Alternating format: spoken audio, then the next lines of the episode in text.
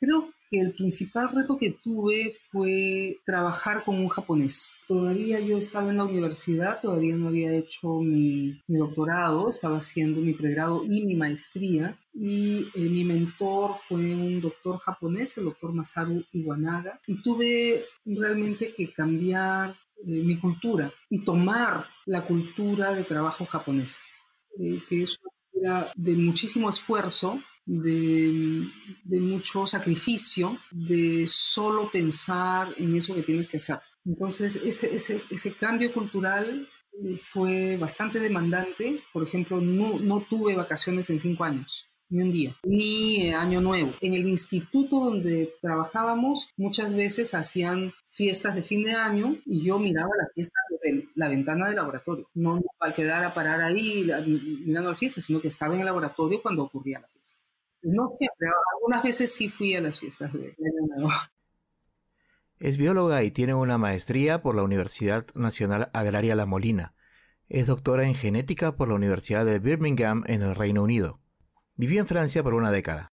Trabajó en Genoscope, donde construyó el mapa físico del cromosoma 12 del arroz y contribuyó a su secuenciamiento de manera activa. Ha trabajado en el Instituto Nacional para la Investigación Agronómica de Francia en el clonamiento posicional de genes de resistencia viral en el melón. Lideró un programa mundial para el mejoramiento genético y evaluación de bananas y plátanos en la Red Internacional para la Mejora de la Banana y el Plátano, INIVAP. Su área de trabajo es la genómica de plantas, investigando los genes que confieren resistencia a las enfermedades en las plantas. A su retorno al Perú, lideró proyectos sobre la cebada, Además, fue investigadora principal del proyecto de secuenciación del genoma de la papa en el Perú y fue el punto focal del consorcio de secuenciación del genoma de la papa en Latinoamérica y miembro del Consejo Directivo Mundial. Esta investigación fue publicada en la revista Nature. Además, tiene en su haber más de una veintena de artículos científicos, así como varios otros textos en revistas especializadas y en libros. Ha sido docente, investigadora y jefa de la Unidad de Genómica de la Universidad Peruana Cayetano Heredia y actualmente es docente en la Universidad Nacional Mayor de San Marcos, estando al frente del curso de Genética de Poblaciones. Fue presidenta del Consejo Nacional de Ciencia, Tecnología e Innovación Tecnológica CONCITEC entre el 2012 y el 2017 y ha sido presidenta del Instituto Nacional de Investigación en Glaciares y Ecosistemas de Montaña, INAIGEM. Su nombre es María Gisela Orjeda Fernández y este es el episodio 6 de Mentes Peruanas. El Comercio Podcast presenta Mentes Peruanas. Desde su punto de vista, teniendo en cuenta justamente los cargos que, le ha tocado ocupar y ahora que, ha regresado al, mundo académico, ¿cómo es que evalúa el accionar de la ciencia peruana en esta pandemia? Bueno, eh, los científicos peruanos, yo quisiera hacer una diferencia entre la ciencia peruana, que es prácticamente inexistente, de los científicos, de los pocos científicos peruanos que hay. Porque una cosa es la ciencia peruana, como decir la ciencia francesa, de, decir, ah, existe un continente de conocimientos inmenso producido por un país. Y en realidad en el Perú hasta este momento no hemos logrado apoyar al crecimiento de una sociedad del conocimiento, donde las decisiones se tomen con evidencia científica, donde haya una cantidad grande de científicos trabajando en todas las áreas, ¿no? diferentes, desde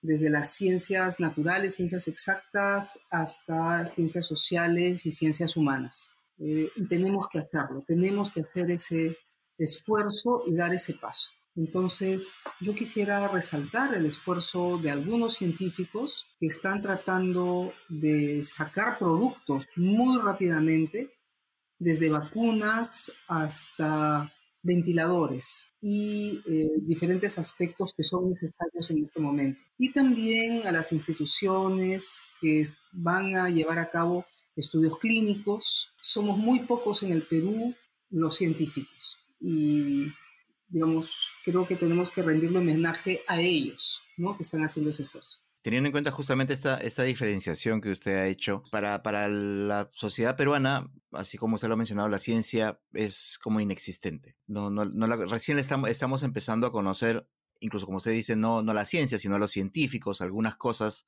algunas pocas cosas que se están haciendo. ¿Usted cree que una situación como esta va a servir para que de repente se pueda cambiar o, pueda modificarse el interés que tiene la sociedad con respecto a la ciencia, empezar a, mirarla de otra forma, empezar a considerar mejor a los científicos o cree que de repente eh, la situación después de que esto se pueda controlar de alguna u otra forma va a seguir como siempre? Mira, yo espero que efectivamente esta situación tan dramática que vive el Perú y el mundo eh, sirva para que los tomadores de decisión se den cuenta que la ciencia es inevitable para el desarrollo de un país.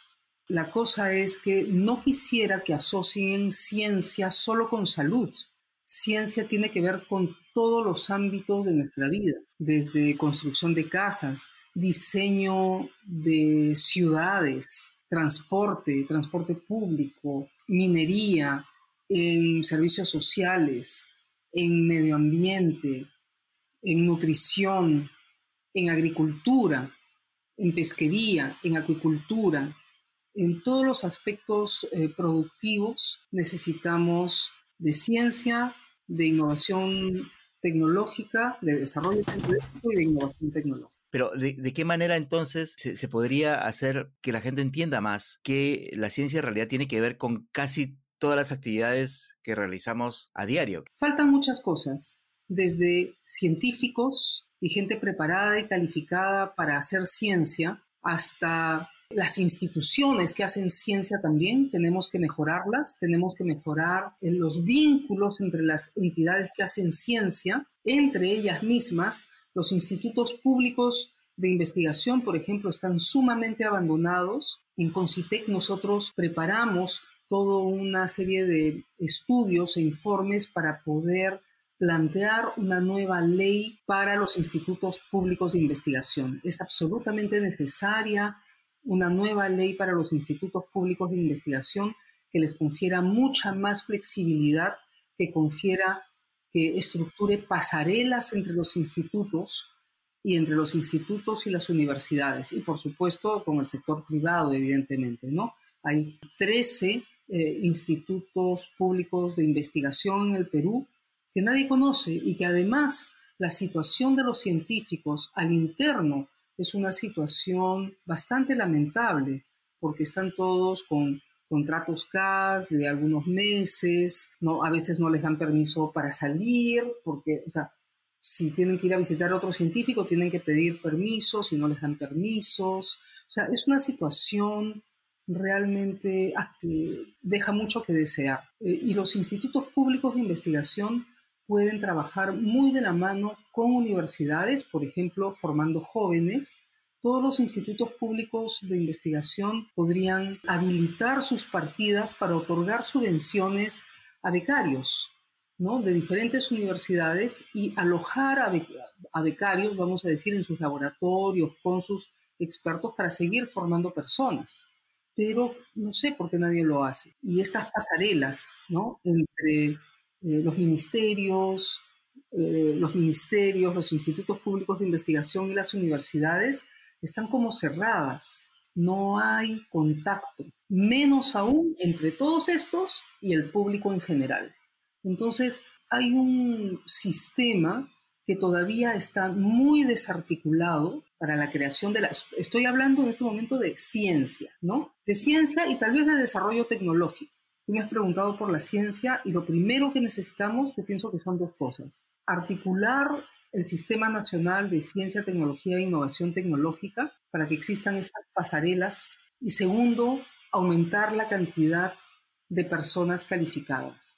No vamos a hacer nada con 2.000 científicos que tenemos. Eh, CITEC dice ahora que hay 4.000 o 5.000, pero que el Estado peruano tampoco considera científicos, porque los han clasificado en el rubro María Rostorovsky, o sea que no reciben bono de investigador porque el Estado peruano no los considera investigadores. No reciben ningún tipo de beneficio porque el Estado peruano en verdad no los considera investigadores. O sea, la denominación investigador María Rostorowski ha sido creada demagógicamente. Entonces necesitamos instrumentos para convertir a, todos esas, a todas esas personas que están clasificadas como María Rostorowski en científicos. Uno.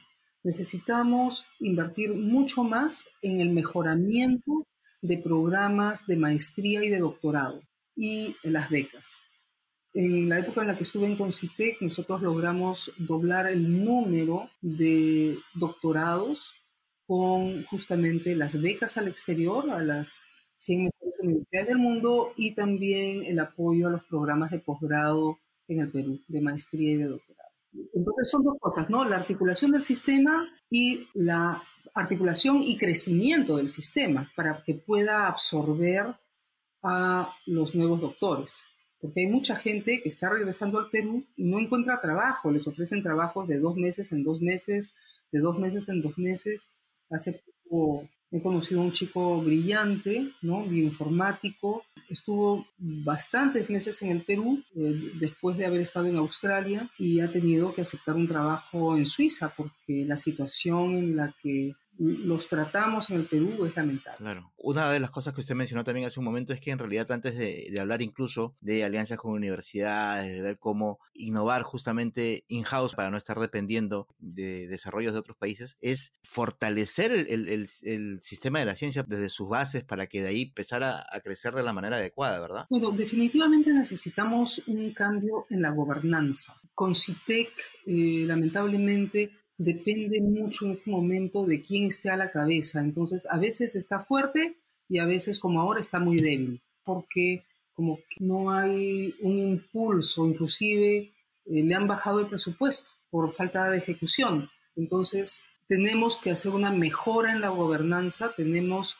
que, o sea, los institutos públicos de investigación hoy día, cada instituto depende de un ministerio. Cambian al ministro, cambian al jefe del instituto. Y eso no puede ser para instituciones científicas. Los institutos públicos de investigación, en realidad debería haber uno solo y que eh, debería poder depender del equivalente de Concitec. Lo que planteamos nosotros en Concitec a PPK, en la época en la que entró PPK, hicimos todo un estudio, reuniones con todos los presidentes de los institutos públicos de investigación, eh, hicimos todo un levantamiento de información de los institutos públicos de, investigación para plantear una nueva gobernanza, ¿no? Eh, una nueva gobernanza de cómo definir las prioridades eh, estratégicas para el país y luego cómo hacer las ejecuciones para que esas prioridades puedan ser flexibles, es decir, que tengan un horizonte de cinco años, unas de 10 años, otras de 5 años, y puedan ir cambiando. Eh, y los institutos se vayan adaptando a las nuevas necesidades. Hoy día, por ejemplo, cada uno de los institutos públicos de investigación tiene en su ley y en su reglamento de, operación y funciones lo que tiene que hacer. Eh, vamos a decir, NAIGEM, por ejemplo, estudia glaciares eh, y ecosistemas de montaña y no hay nadie que estudie los ecosistemas de desierto, por ejemplo. O no hay ningún instituto que estudie cuestiones sociales, la conflictividad social. No hay ningún instituto que estudie problemática, problemáticas de las ciudades, cuestiones del transporte, eh, energía o nuevas energías. Entonces, tenemos que eh, crear eh, institutos que puedan ser flexibles y que además sean, eh, eh, digamos, flexibles en cuanto a personal. Es decir, por ejemplo, digamos que yo sea un científico del INAIGEM que esté en Huaraz. El INAIGEM tiene, tiene mandato a nivel nacional. Entonces, digamos, luego de cinco años de trabajar en Huaraz, mi esposo lo mandan a Arequipa. ¿Por qué no puedo yo solicitar irme a Arequipa, por ejemplo? ¿no? Y que al INAIGEM de Arequipa o a un instituto que esté en Arequipa, vamos a decir el INIA, si es que mis competencias y mi conocimiento sirve en ese lugar. Entonces tenemos que pensar en, en otro sistema en el que los institutos estén mucho más conectados entre sí, a las universidades y a la sociedad. Claro, digamos, sin eso no se va a poder desarrollar realmente eh, todas las potencialidades que, se puedan encontrar. No, mira, por ejemplo, el, el INIA, ¿no? que es un instituto tan importante para el Perú. Eh, felizmente, el doctor Maicelo ya tiene más de un año, pero el promedio en el puesto de un jefe del INIA es de seis meses. Es increíble. En algunos institutos los jefes están encargados porque no hay jefe. Cuando usted era chica, ¿qué cosa quería hacer de grande? Ay, científica siempre. ¿Hubo algo que la hizo tomar esa decisión, que la motivara? Algo, muy preciso. Ajá, cuando era chica eh, yo no sabía que existían los científicos así como tal, ¿no? Se me gustaba la ciencia, era feliz cuando me regalaban microscopios, juegos de química, libros, libros sobre ciencias naturales, este, la historia del planeta, de los ríos. ¿Sus papás o alguien, alguno de su familia estaba vinculado con la ciencia ya? No, pero mis padres me fomentaban todo lo que yo quería. Entonces siempre tuve mucho acceso a libros, comprarme libros, a juegos de química, a juegos este, de laboratorio, a microscopios. Este, lo que pasa es que cuando me regalaban muñecas yo las operaba.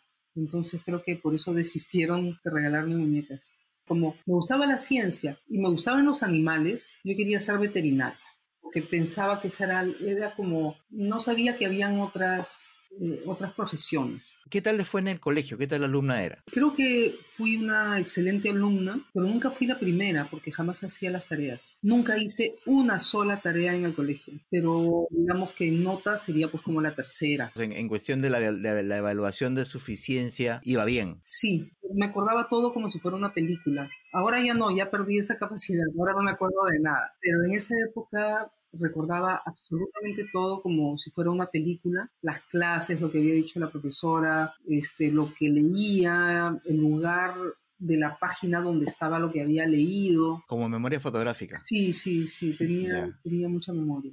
¿Y, ¿Y cuáles eran los cursos que más le gustaban y cuáles no le gustaban tanto? Me gustaba todo.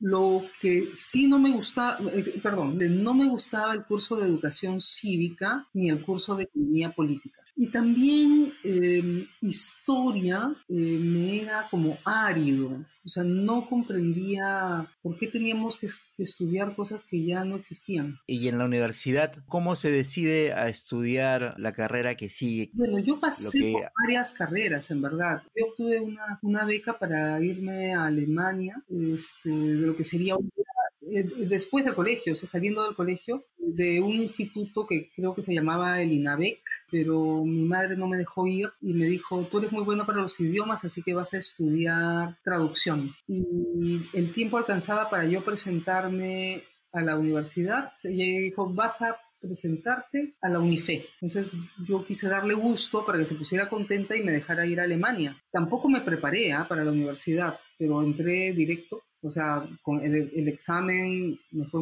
muy bien. Entré y igual mi madre no me dejó ir, a Alemania y me quedé estudiando allí. Salí de allí corriendo al año, espantada, aunque reconozco que el curso de lingüística me gustó bastante, me pareció interesante.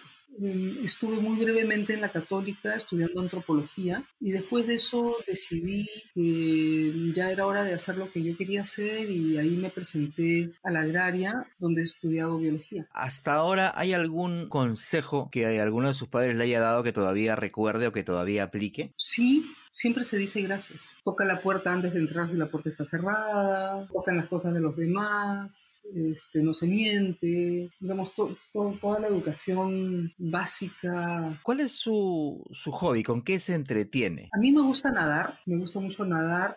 Eh, yo era una voraz lectora hasta antes de entrar a Concitec, eh, pero digamos el ritmo de Concitec no me dejó tiempo para seguir leyendo, ¿no?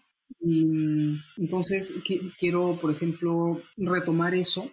Luego nado, me gusta mucho nadar. Este, otros hobbies son, que tengo son la jardinería, me gustan mucho las plantas, me gustan las orquídeas, tengo una pequeña colección de orquídeas, eh, me gusta Twitter, eh, me gusta estar enterada de las noticias. Soy una también consumidora de, de, noticias, me gusta, me gusta estar bien enterada Me gusta cocinar. Y ese, ese podría ser el más, eh, digamos, el hobby más desarrollado que tengo. Por ejemplo, tengo una gran colección de libros de cocina, de todo tipo, desde cocina medieval hasta cocina de grandes chefs y este, me gusta mucho cocinar. Me gusta mucho cocinar y sobre todo me gusta cuando mis amigos comen lo que cocino.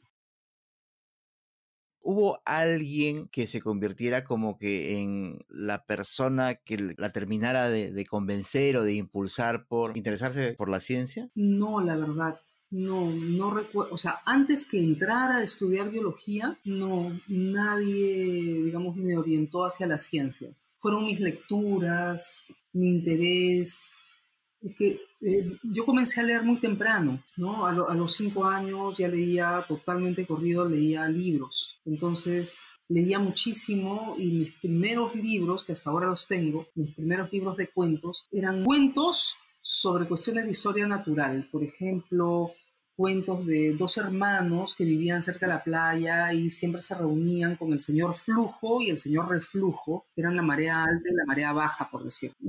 Y el flujo y el reflujo les enseñaban a los niños todas las cosas que podían encontrar cuando ellos estaban y qué cosa ocurría con el sol y qué ocurría con el viento. Entonces todo eso desde el comienzo me dio muchísima curiosidad sobre el mundo natural. No solamente ese cuento, o sea, eran mi primera colección de cuentos, unos cuentos maravillosos, 12 libros de cuentos que tengo hasta ahora, muchos sobre el mundo natural, otro de todos los peces, por ejemplo, ¿no? con, dibujos de, de, los peces y contando historias sobre los peces o sobre cuentos antiguos de Japón, en fin. Y, eso fue en verdad lo que me... Pero digamos que todo ha sido todo ha sido como parte de una búsqueda personal y así es como usted terminó orientándose hacia el camino de la ciencia. Así es, efectivamente ha sido una búsqueda personal, porque también yo quería saber cómo llegué aquí, cómo así este, pensamos, ¿no? Cómo somos lo que somos. Y eso, por eso es que estudié genética, aunque después me di cuenta que era mejor usar a las plantas porque no gritan. Este, me gustan mucho los animales, entonces no me gusta tenerlos encerrados ni sacrificarlos. Y también es mucho más bonito y agradable entrar a un invernadero que entrar a un bioterio. Entras a un invernadero y todo huele delicioso. Entras a un bioterio y no, no es así. ¿Cuál cree usted que ha sido el momento que más la ha marcado en su vida profesional? En realidad he sido muy feliz en todo mi trabajo. En todos los trabajos que he hecho siempre me han gustado, siempre he estado feliz eh, haciéndolo, ¿no? O sea, antes de regresar al Perú, por ejemplo, mi trabajo, yo estaba encargada de 37 sitios experimentales alrededor del mundo. Entonces, no sé, pues llegar a Vietnam, que te reciban tus colegas, que te lleven en moto a través de los campos de arroz para llegar a tus experimentos de plátanos y bananos, pues es maravilloso, ¿no?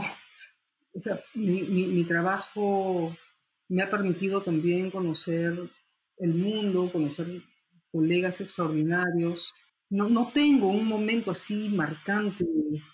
Lo, que ocurre es que la ciencia es como un reto permanente y algo que me gusta mucho también es estar con, con los jóvenes, con gente joven, este, y aprendo mucho de ellos también. Mm, ahora, momentos marcantes, este, pero ya de hace tiempo, no sé, haber publicado en Nature, por ejemplo, es algo eh, que me da, ¿no? Terminar el proyecto del secuenciamiento del genoma de la papa, por ejemplo, desde estar desde el comienzo y llevarlo a cabo y que, que, el Perú esté involucrado, ¿no? No fue fácil.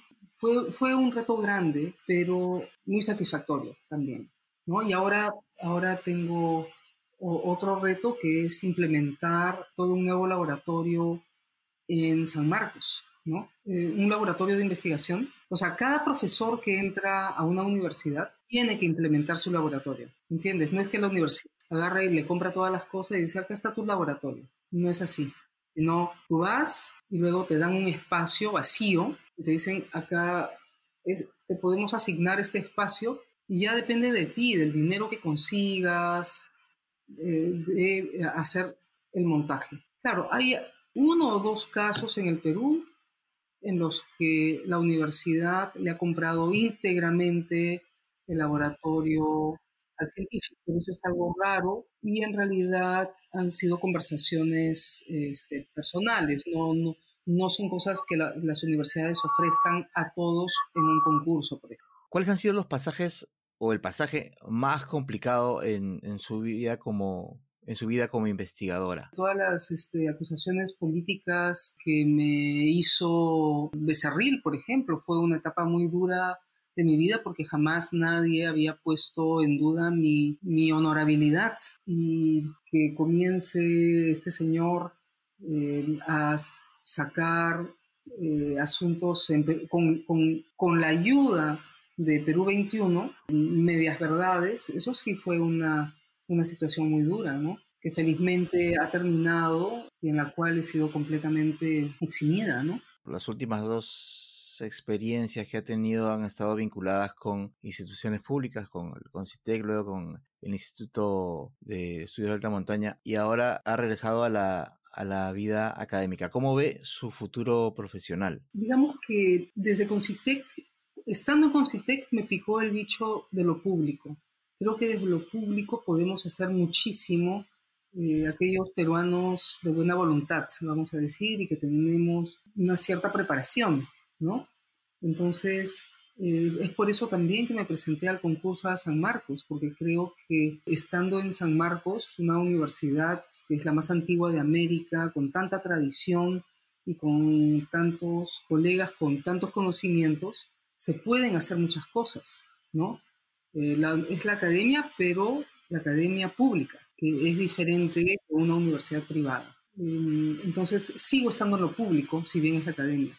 Y nada, yo estoy muy contenta con mis estudiantes. Tienen estupendo nivel, son chicos muy inteligentes, eh, que saben hacer muchísimas cosas. O sea, se nota que ha habido un examen de ingreso. Se nota. Es decir, el examen de ingreso selectivo es fundamental. Este fue el sexto episodio de Mentes Peruanas, una serie de podcast producida por El Comercio para conocer un poco más a fondo a las figuras representativas de la escena científica nacional. Mi nombre es Bruno Ortiz, gracias por escucharnos. Esto fue Mentes Peruanas.